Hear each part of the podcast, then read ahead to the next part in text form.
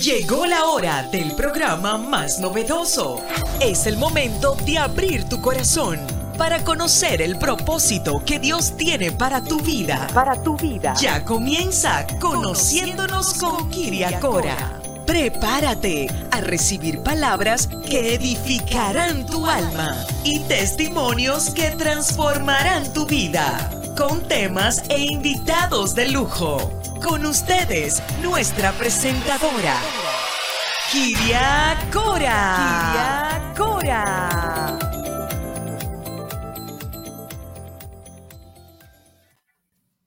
Hola, bienvenidos a Conociéndonos. Soy Kiria Cora. Hoy, una vez más, estoy agradecida con Dios por permitirme conectarme desde la comodidad de mi casa con mi casa OBM Radio, en donde ustedes pueden bajar nuestro app y pueden bajar nuestra programación desde la comodidad de su casa y pueden ver nuestros programas. Estoy agradecida con mi equipo de producción en la ciudad de Miami, en donde nos permiten hoy conectarnos con ustedes por mi casa OBM Radio. Hoy quisiera compartirles de una carta que escogí para ustedes, en donde esta carta se llama y dice, Carta de amor de tu rey. Aunque no te sientas una princesa, esperaré a que estés lista para comenzar a vivir según los planes sorprendentes que tengo para ti. Sé que no estás por donde comenzar o cómo convertirte en aquello que te he llamado a ser. Así que permíteme enseñarte día a día. Comienza por reconocer quién soy yo, el rey de reyes y señor de señores, aquel que ama tu alma, cuando comencemos a reunirnos solo tú y yo, te mostraré cómo deshacerte de aquellas cosas que impiden que lleguen a tu vida las bendiciones que quiero darte. Recuerda, hija mía, que así como te he elegido, te he dado la posibilidad de representarme ante el mundo. Si lo deseas, estoy aquí para brindarte todo lo que necesitas para llevar a cabo este llamado con amor, tu Rey y Señor que te ha ido. Hoy estaremos compartiendo con Liliana García.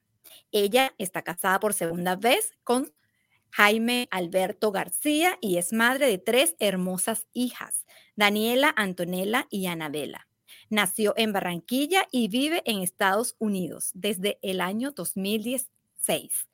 Liliana inició su caminar en el cristianismo en 1996. Desde entonces ha estado involucrada sirviendo a la iglesia. Durante el año 2005, ella y su familia enfrentaron la peor tormenta de sus vidas. Todo lo que habían construido se vino abajo, a tal punto que parecía que todo había terminado. Sin embargo, la misericordia de Dios los alcanzó y lo que parecía su final terminó siendo el inicio de una nueva vida. Su matrimonio, su familia y su llamado fueron restaurados en el año 2008. Jaime y Liliana, fundadores de Canaan Church, una iglesia de restauración, un refugio donde los que sufren hayan consuelo y esperanza. Han caminado por más de 12 años en este nuevo llamado. Desarrollaron un programa de restauración y han escrito libros y han decidido dedicar el resto de sus vidas a esta misión sublime llamada restauración. Bienvenida, Liliana García, a Conociéndonos con Kiria Cora. ¿Cómo estás? Hola, Kiria, gracias. Contenta de estar aquí contigo y con toda tu audiencia. Gracias por invitarme.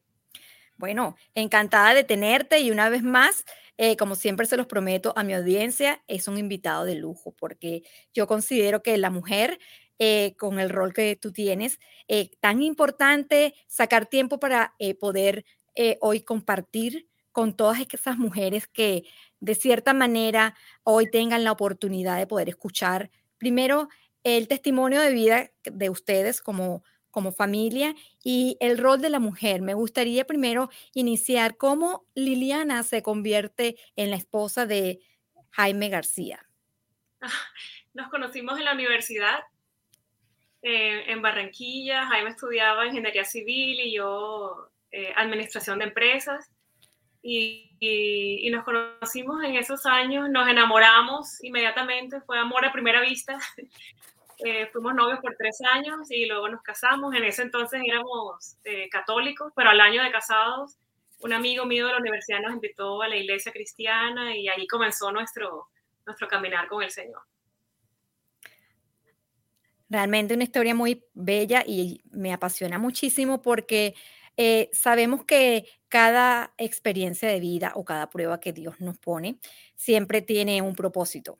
Y por eso nosotros cuando estamos en el medio de la prueba quizás no entendemos, pero sabemos que ustedes pasaron por una situación muy difícil, ah, como yo les compartí a mi audiencia, y quisiera que desde tu perspectiva de mujer de hoy, eh, como una mujer eh, que ama a Dios, o que veía a Dios de una manera, puede superar una crisis de tal magnitud y podrías compartirnos de, esa experiencia. Pues cuando, cuando somos creyentes y, estamos conociendo al Señor y, además sirviéndole, eh, empieza uno a crearse como, ahora lo puedo llamar así, una falsa expectativa de que nada malo nos va a pasar, ¿verdad? Y, realmente se nos olvida que la Biblia dice, Jesús dijo que en este mundo tendríamos aflicción, pero que no temiéramos porque Él ha vencido al mundo. Entonces, realmente cuando llegó esta tormenta a mi vida, la caída de mi esposo, éramos pastores en una iglesia y, Jaime cae en adulterio, esto fue una, una bomba que, que, me destruyó, que, que nunca esperé que llegara y por supuesto la crisis no era solamente el dolor contra mi esposo y contra todo, sino con Dios mismo. O sea, yo decía, esa, esa es la típica crisis del creyente que empieza a reclamarle a Dios. Yo caí en eso, a, a, reclamarle a Dios, a cuestionar a Dios y por qué permitiste esto, dónde estabas tú. O sea, es un valle muy profundo por donde yo pasé y veo que muchas personas pasan por allí pero al leer la Biblia veo que también el rey David pasaba por allí y veo esos salmos donde él le dice a Dios, ¿dónde estás? Me has entregado en manos de mis enemigos, te has olvidado de mí. O sea, como que eso está en la Biblia y me trajo como ese consuelo de, wow, está bien que yo sienta esto y, y está bien las personas que lo sienten. Lo que yo le digo a las personas es, está bien sentir eso, pero hay que salir de allí, porque de esas crisis, de esas peleas con Dios, de esos reclamos, realmente nosotros no vamos a salir ganando, sino perdiendo. Entonces, perdemos tiempo. Yo siento que mi restauración comenzó cuando yo finalmente me rendí y me reconcilié con Dios. Dejé de, estar peleando con Él, de reclamarles, a salir de esa crisis de fe, de dudar de Él, de yo llegué a dudar de su bondad, yo llegué a una crisis tan grande en mi fe que, que llegué a dudar aún de, de que si Dios sí existía o no. Entonces, al salir de esa crisis y reconciliarme con, mi Padre Celestial, que hoy puedo decir, en medio de la crisis yo conocí que tenía un papá, que tenía un padre que me amaba, o sea, un Dios que ya yo llevaba sirviendo 10 años, pero que realmente en medio de la crisis fue que yo entendí quién era Él y quién era yo para Él. Esa, esa relación de padre e hija nació en medio de la crisis. Entonces, hoy yo miro atrás y digo, y le digo a las mujeres que, que estén en una crisis o un dolor muy grande, las crisis terminan siendo grandes oportunidades para realmente conocer al Dios al que servimos, para, para cambiar nuestra historia. Puede ser una oportunidad de una nueva vida si vivimos ese dolor abrazados al Señor. Así es, así mismo es como yo veo cada una de las crisis, en donde esa, esa prueba donde Dios nos pone nos permite a nosotros evolucionar y cambiar y buscarlo, porque en medio de una prueba es cuando yo por lo menos en mi experiencia de vida, ahora como cristiana, yo digo, yo me aparto y yo, y yo solamente concentro mi atención en Dios y en sus promesas, porque cuando nosotros aplicamos la fe, y la fe es la convicción de lo que eh, hayamos de, de, recibir de parte de Dios, nosotros no podemos tener dudas en que ese Dios va a ser un Dios restaurador y que va a usar esa prueba tan difícil como la vivieron ustedes para llevar su matrimonio de un nivel a otro porque ahora, hoy, ustedes son el testimonio vivo de que una pareja puede restaurarse si voltea su mirada a Dios y le entrega su corazón. En mi libro, eh, El jonrón de Dios, eh, yo pues, eh, me recuerdo que toda Toda restauración empieza cuando nosotros nos rendimos y le redimimos la vida. Y ese día yo me recuerdo que yo le dije al Señor, heme aquí y ese es el momento en el que Dios necesita que nosotros lo conozcamos y pasa a ser de el, el, Dios omnipotente y omnipresente a ser nuestro Padre y nuestro primer esposo, porque Él nos va a restaurar como mujeres y nos va a consolidar en la palabra. Por eso es importante, eh, eh, en tu opinión, Liliana, ¿qué tú piensas de la mujer en estos tiempos de cambio? ¿Cuál es esa visión que el mundo está teniendo y cuál es, cuál es esa, ese consejo que tú le darías a aquellas mujeres que, que no conocen a Dios bueno, siempre hay cambios, pero algo que podemos estar seguros es que la palabra de Dios nunca cambia. Dios nunca cambia. Entonces, en medio de un mundo que está constantemente cambiando, eh, constantemente, o sea, de, de, un día para otro, y entre más pasan los años, es como si más rápido la tecnología y todo va cambiando, cambiando, cambiando pero tenemos un Dios que nunca cambia y su palabra nunca pasará, ¿verdad? No se puede cambiar ni, ni una tilde ni una coma de su palabra. Entonces podemos descansar en su palabra. O sea, yo mi, mi, mi mensaje para cualquier persona es descansar en ese Dios que nunca cambia y sus instrucciones nunca cambian, sus consejos nunca cambian.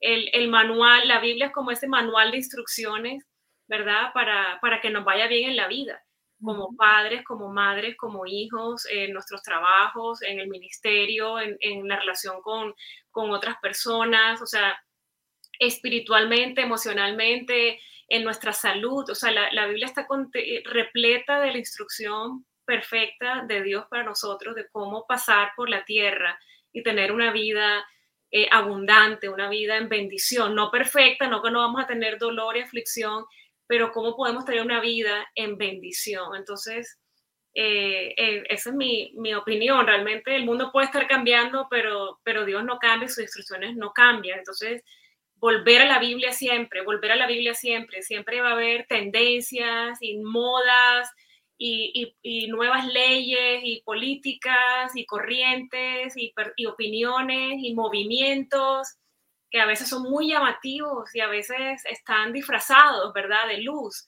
pero por eso hay que ir a la Biblia, o sea, que esa persona, ese conferencista está genial, o ese psicólogo está genial, o ese pastor está genial, me encanta, sí, pero lo que dice está de acuerdo con la palabra, ok, lo tomo, lo que no, lo tengo que desechar. Eso, esa es la única manera de poder seguir caminando en este mundo que, a veces parece que está cada día más loquito, ¿verdad? Pero la manera de seguir caminando en este mundo con pasos firmes es mantenernos enfocados en Dios y su palabra. Ciertamente, así es. Eh, especialmente en estos momentos en donde hay mucha intencionalidad de tratar de cambiar el rol de la mujer y y Dios no cambia, Dios es el manual perfecto y es el manual único en donde en su palabra siempre vamos a encontrar lo que es verdadero y lo que es genuino, porque eh, siempre yo he aplicado esto y es cuando yo escucho una prédica, cuando escucho un motiva, a una, charla de motivación, siempre termino leyendo la palabra y le digo, Señor, este, que tu palabra sea la única que, que nos guíes y que nos, y que nos consolide como personas y como mujeres, especialmente ese rol de la mujer, porque el rol de la mujer en, estas, en estos tiempos han estado tratando de cambiarlo al salir a la calle y tratar de, de comenzar a, a, poner otra ideología. Eh, yo pienso que hay mucho que luchar y mucho que instruir. Eh, como educadora siempre pienso que el diseño de la familia tiene una mujer eh, muy funcional. Y funcional es que el rol de la mujer tiene que ver mucho con la educación, eh, la estabilidad y la estabilidad emocional de sus hijos y de, todo su hogar. Porque cuando en un hogar hay una mujer disfuncional, el hogar por lo general es un hogar disfuncional. Entonces, ¿cómo es ese diseño de la familia de del que nos habla la Biblia, de esa mujer virtuosa? Bueno, yo pienso que todos nuestros oyentes pueden leerlo, ¿verdad? En, Proverbios 31, ese diseño.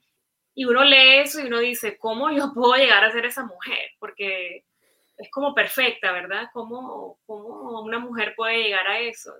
Realmente no podemos. Solamente caminando con Dios todos los días, eh, un paso a la vez, un día a la vez, momento a momento del día, estar conectados con Dios, orando para que Dios nos ayude. La Biblia dice que la mujer sabia edifica su casa, entonces necesitamos de esa sabiduría de Dios para poder edificar nuestra casa, para edificar nuestros hijos, e-, edificar nuestros esposos y poder seguir siendo mujeres. Yo pienso que la mujer, por supuesto, puede ser eh, profesional y salir a trabajar, pero ella sigue siendo una mujer, ella sigue siendo eh, ese diseño precioso de Dios con dones y con una gracia que solamente Dios le dio a la mujer. O sea, para ser madre, para ser esposa, para ser la compañera, la ayuda idónea de su esposo, para edificar su casa, para hacer de su casa un refugio en un campo de guerra, ¿verdad? O sea, tantas cosas que Dios le dio a la mujer, el poder de la influencia que tiene una mujer es impresionante. O sea, la mujer de pronto, en el diseño de Dios, el hombre es la cabeza, pero yo siempre digo un chiste de que, bueno, Jaime es la cabeza, pero yo soy el cuello. O sea, realmente es un trabajo en equipo donde el hombre tiene una función y la mujer tiene una función. Ninguno no es uno mejor que el otro, son funciones diferentes, somos igualmente valiosos para Dios, igualmente amados, igualmente importantes, con funciones diferentes. Eh, siempre es un conflicto, para mí lo fue cuando llegué al cristianismo, escuchar el tema de la sujeción, pero realmente porque a veces es muy mal transmitido. Y, eso es una de las cosas que Dios ha sanado en mí en medio de mí la sanidad que he tenido en mi relación con Dios, mi, mi sanidad individual, mi sanidad con mi esposo, con mi familia, de, de, aceptar quién es Liliana, el diseño que Dios hizo de mí, el llamado que Dios tiene para mí, eh, aceptar el liderazgo de Jaime. Imagínate, después de todo lo vivido, eso ha sido un milagro y, y poder entender la sujeción como el diseño perfecto de Dios. Y Dios me mostraba cómo no es nadie más importante que el otro, sino que es como la Trinidad, el Padre, el Hijo y el Espíritu Santo. O sea, ninguno de las tres personas es más importante que, la otra, pero cada uno tiene una función eh, diferente. Así mismo ocurre en el matrimonio. El hombre y la mujer, Dios los une para crear una familia. Cada uno tiene una función diferente y ambos son igualmente eh, importantes. Y la mujer no puede ser el hombre de la casa y el hombre no puede ser la mujer de la casa. Se complementan. Entonces yo aplaudo a la mujer que, estudia una carrera, eh, que se vuelve profesional, pero que nunca esa profesión puede estar por encima de, su primer llamado, que es su familia, ¿verdad? Y, y, y, nos toca hacer malabares cuando somos profesionales y tenemos un trabajo, pero igualmente Dios nos da esa fuerza y nos da esa sabiduría para poder ser esposas, madres, amas de casa, cuidar, hacer de nuestro hogar un refugio y además atender a, un trabajo. Y, también satisfacer esa área de nuestra vida de crecer profesionalmente y, traer finanzas a la casa. Eso, eso, eso, es fantástico, mientras no se cambien las prioridades. Por ejemplo, y eso cualquier mujer que me está escuchando tiene que reconocerlo, o sea, se enferma un hijo. O sea, tú no, o sea, ¿qué mujer puede estar en paz en un trabajo con un hijo enfermo? Eso es que el corazón se desgarra porque es el corazón de la madre que está por encima de la mujer profesional. Y eso está bien, eso es hermoso, eso es el diseño de Dios. Entonces, lo importante es respetar ese diseño y vivir sujetas al Señor. Yo siento que cuando yo eh, hago lo que Dios dice, o sea, eso incluye perdonar, eso incluye pedir perdón, eso incluye orar, leer la palabra, respetar a mi esposo. O sea, todo lo que las instrucciones de Dios para mi vida, cuando yo las hago, yo siento que el respaldo del cielo está sobre mí, que yo tengo el respaldo de Dios y que yo lo hago. La Biblia dice, hacerlo todo para el Señor, yo, yo lo hago para Dios y entonces Dios me bendice. O sea, siempre que obedecemos a Dios, Él nos bendice. Entonces es un reto diario, no, no es fácil, nadie es 100% obediente, ninguna mujer puede cumplir con todo lo que está ahí en Proverbios 31 de la mujer virtuosa, pero esa es la meta, o sea, caminamos hacia allá y entre más sanamos, entre más nos rendimos, entre más eh, acudimos a la ayuda del Espíritu Santo para poder obedecer, entonces Él nos capacita para, para hacer cosas por ejemplo, yo reviso mi vida y, seguramente tú también, Kiria, revisas tu vida y has hecho cosas que tú no eres capaz de hacer, o sea, que sin el Señor no las hubieras podido hacer. Entonces, eso es lindo porque eso le da gloria a Dios. Yo no, mucha gente se me acerca a mí, Liliana, que tú eres una mujer impresionante, como que yo te admiro porque tú hiciste esto y esto y aquello. Y realmente yo no hubiera nunca podido hacer lo que hice.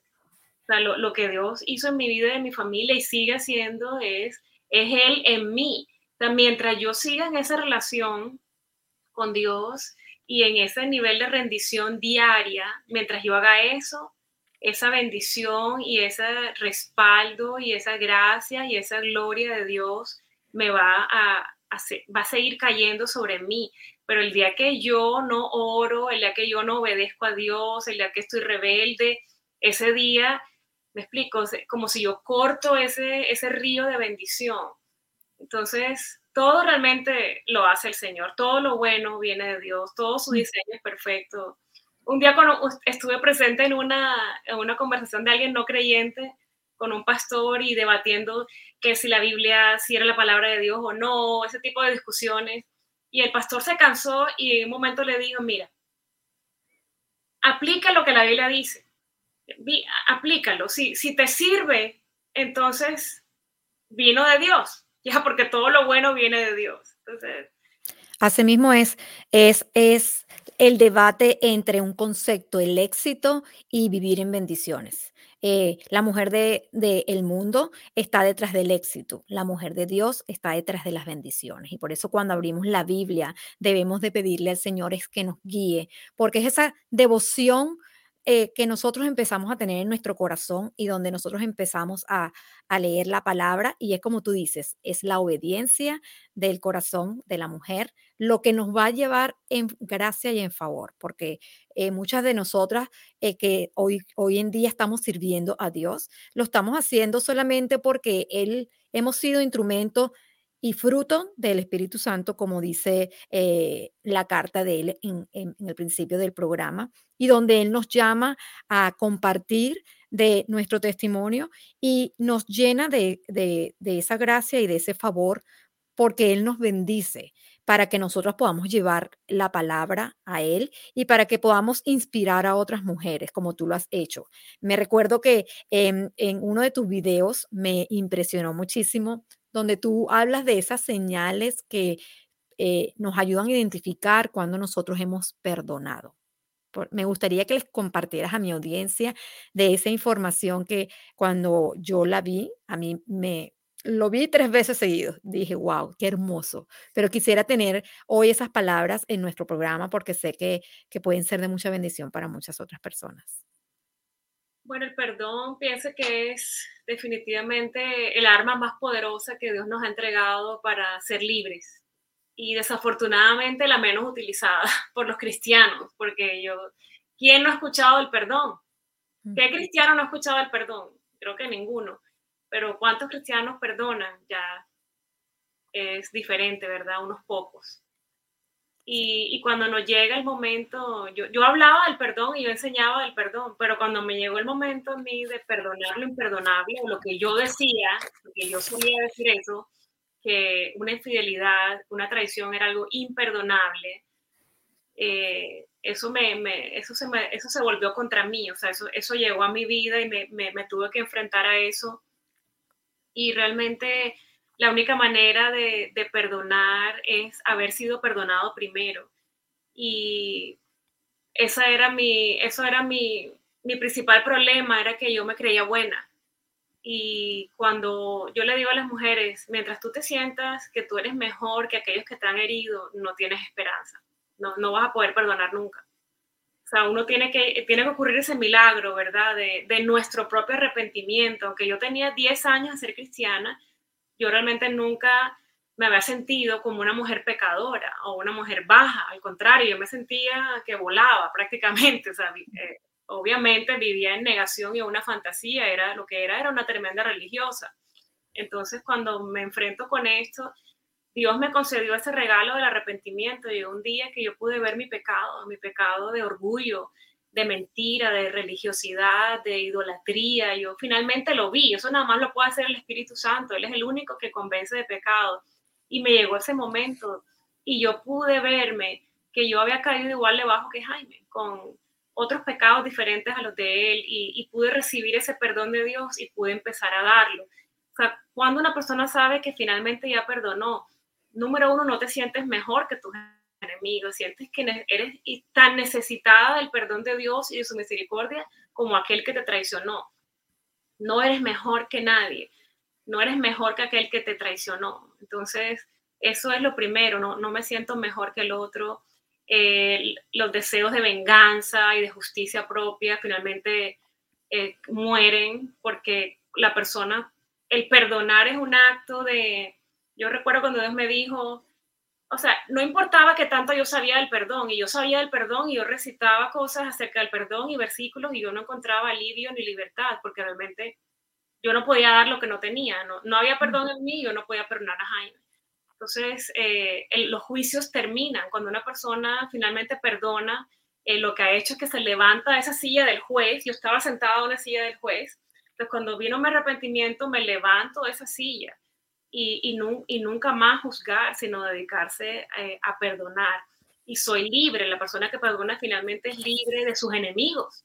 Cuando no perdonas, lo primero, el primer pensamiento en la mañana es esa persona y es el último pensamiento antes de dormir y, y esa persona te controla. Cuando tú perdonas, tú le quitas a tu enemigo o, o, a tus enemigos el poder que tenían sobre ti, porque mientras no los perdones, ellos te controlan. En fin, esos son los, son muchas cosas, pero ahora no tengo tiempo de explicarlo todo, pero eso es lo, lo que más puedo resaltar en este momento. Sí, por eso es importante asistir a todas esas enseñanzas que Canán ofrece, porque eh, Canán es un lugar especialista en restauración y sanidad interior. Me recuerdo que le estaba comentando antes del programa a Liliana de el viaje interior y le dije eh, que lo importante de hacer un inventario moral diario. Esas son actitudes que Dios empieza a revelarnos a nosotros y nos, y nos da una oportunidad de vernos en ese espejo y de empezar a confesarle a Él esas áreas en donde no somos perfectos ni tampoco somos, somos buenos, como algunas veces creemos, pero dejamos esas áreas en las manos de Él cuando entramos en un viaje interior hacia dentro y le dejamos a Dios que toque nuestra vida, en que Él llene esa, esa nueva interior de ese nuevo ser que necesitamos para poder nosotros empezar a perdonar, porque